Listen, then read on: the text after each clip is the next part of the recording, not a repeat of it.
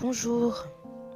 Je voudrais prier pour euh, tes pensées et te rappeler que Dieu t'a donné l'autorité pour dominer sur ses pensées. Alors prie avec moi en ce matin. Seigneur, Père éternel, je prie que vraiment tu puisses localiser les pensées de cette personne qui écoute ce podcast, qui regarde cette vidéo. Seigneur, je rends captif à l'obéissance du Christ toute pensée qui s'oppose à toi, toute pensée qui veut causer de la terreur, de la peur, de quoi que ce soit. Seigneur, Père éternel,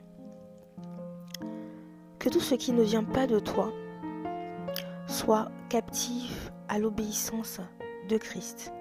Seigneur, que cette personne qui écoute ce podcast audio qui regarde ces vidéos soit renouvelée de sa pensée maintenant dans le nom de Jésus et qu'elle prenne autorité sur ses pensées qui veulent peut-être la détruire. Amen. Sache que, et retiens cette parole tout au long de cette journée, il n'y a d'autre salut, aucun autre, sous la terre, ni nulle part ailleurs qui était donné aux hommes et par lequel nous devions être sauvés par le Seigneur. Sur ces propos, je te souhaite une excellente journée et que Dieu te bénisse.